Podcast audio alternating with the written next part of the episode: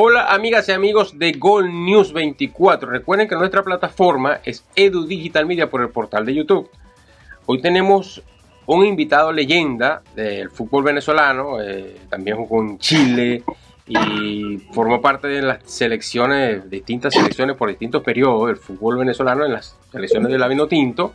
Y se trata nada más y nada más y nada menos que el Patón González Bienvenido José Patón González, gracias por atender mi invitación hermano. Eres amigo del fútbol. Y una pregunta, Patón, de Pueblo Nuevo para Pueblo Nuevo. El que te conoce, bueno, sí. ¿Cómo estás? Saludos, Romer. La verdad, un abrazo. la verdad, un abrazo y no, siempre siempre que hay que hay un chancecito para hablar de fútbol, siempre eh, estoy a la orden para, para los que sea, pues. Y la verdad, y contigo, bueno, más que, que nos criamos juntos allá en Puerto La Cruz, allá como dice yo saliendo de Pueblo Nuevo, y ahora en Pueblo Nuevo de acá de, San Cristóbal. Este, bueno, eh, la verdad, a, sus órdenes y, y, esperando pasar un rato bueno hablando de fútbol. Claro que sí, Patón. Fíjate tú, que, yo traigo recuerdos de nuestra juventud, de nuestra adolescencia, aquellas selecciones de Anzuategui con las cuales formamos algún momento parte. Y, recuerdo, Patón, y tengo que decirlo porque tiene que saberlo el mundo entero y todas las personas que van a escuchar el programa de, de tu sacrificio. Si hay alguna persona que yo siempre vi como un pilar en el fútbol y llegaste donde llegaste porque te sacrificaste mucho Mientras muchos andaban haciendo otras cosas, disfrutando, siempre Patón andaba corriendo por la avenida municipal de Puerto La Cruz 5 o 10 kilómetros diarios para tener las condiciones siempre al tope. Y siempre te mantuviste al tope. Eso no lo sabe mucha gente, pero tengo que reconocerlo porque te vi muchas veces cuando yo iba a trabajar.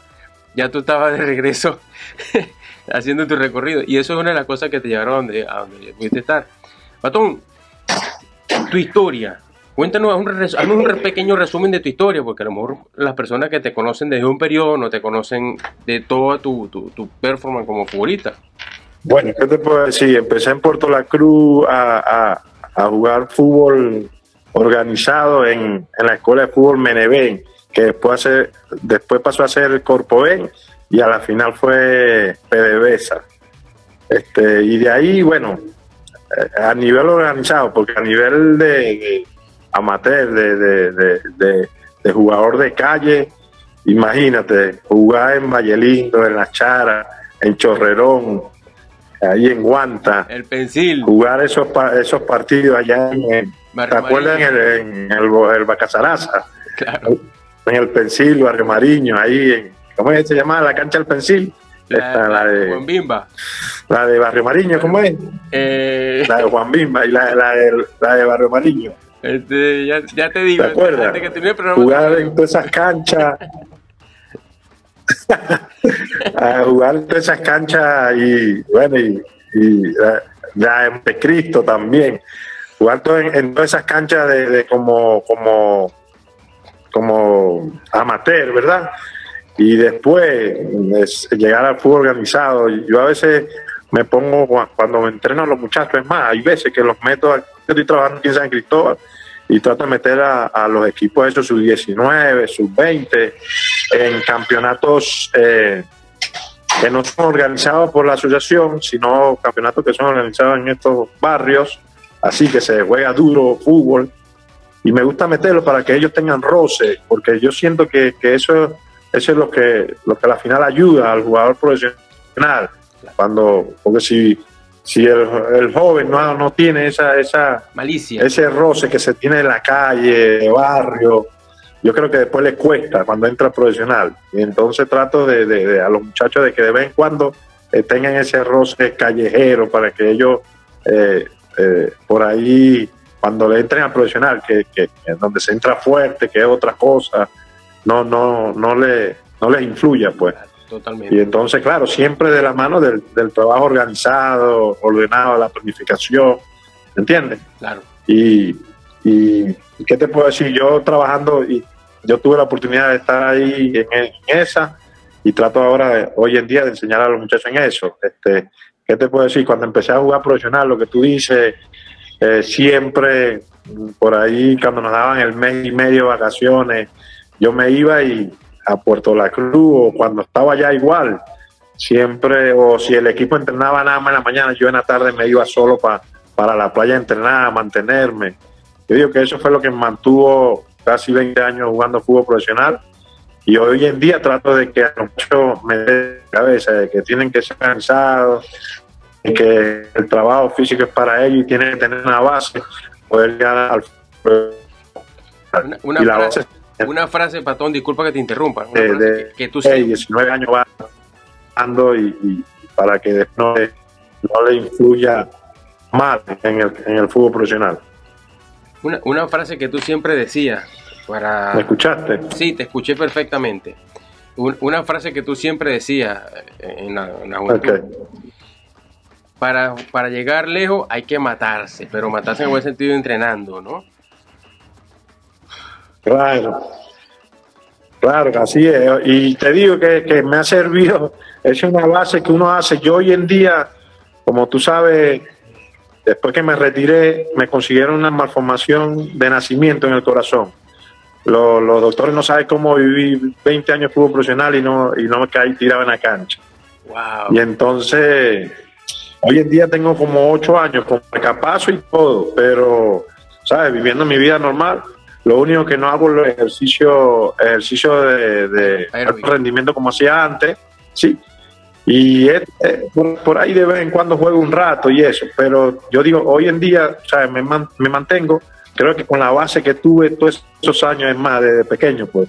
Porque yo ahorita hoy en día tengo como ocho años que no hago ejercicio y me siento bien, pues juego un ratito fútbol a los fines de semana, juego un tenis fútbol y eso me, me ha mantenido, pues no, no tengo necesidad de estar metiéndome pesa, haciendo gimnasio para, para mantener la, la, la ¿cómo se dice? La, la figura. Claro, claro. Patón, hijo de José Patón González también, que fue también futbolista, que, que, te formó, que fue tu guía, tu, tu, tu la persona que, siempre los padres son los que guían a los hijos y lo que los hijos van copiando ese modelo de los padres.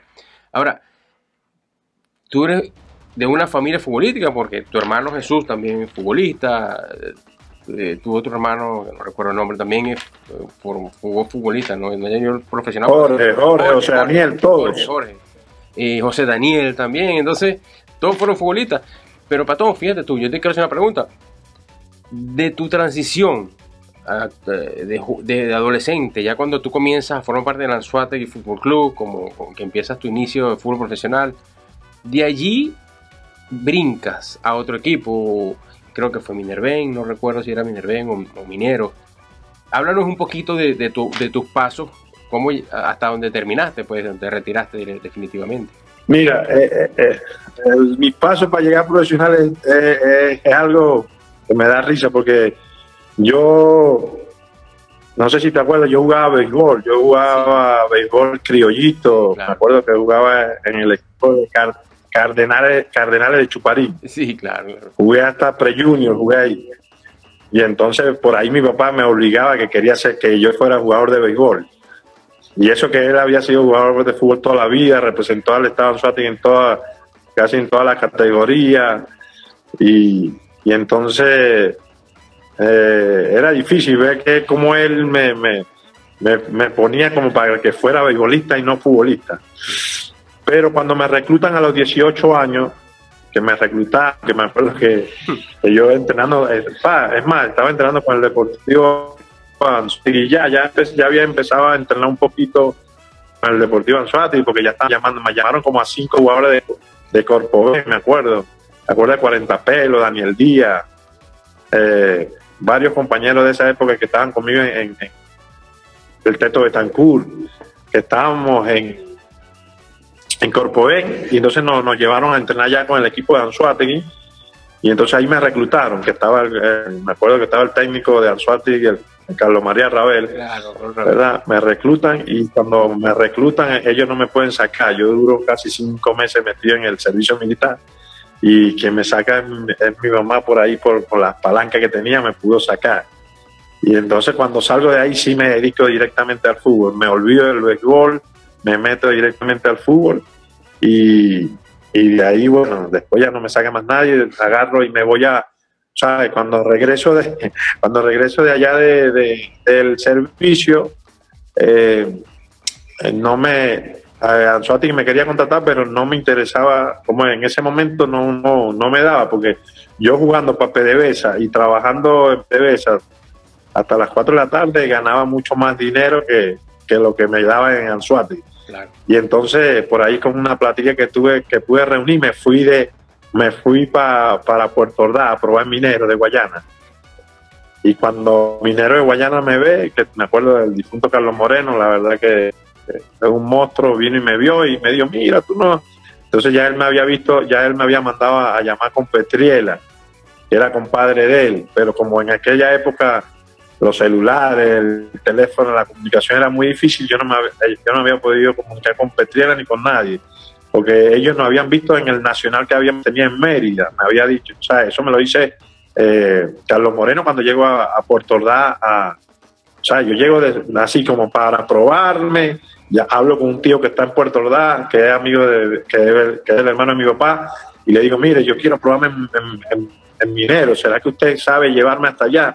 Y mi tío me dice, sí, vente, que ellos, ellos trabajan aquí, yo trabajo aquí cerca de donde ellos, ellos están, y yo conozco a la gente, dale y yo te llevo. Y entonces me llegué así, así como para caída, interna allá, y, y cuando el profe Carlos Moreno me ve, me queda viendo así como extraño. Tú no eres el chico de, de Anzuati, que, que, le dicen el, el, patón, el patón, ¿cómo es que te dicen a ti? Yo le digo, sí, a mí me dice Patón González. ¿Cómo no? Yo te, te estoy esperando hace cinco meses, me dijo.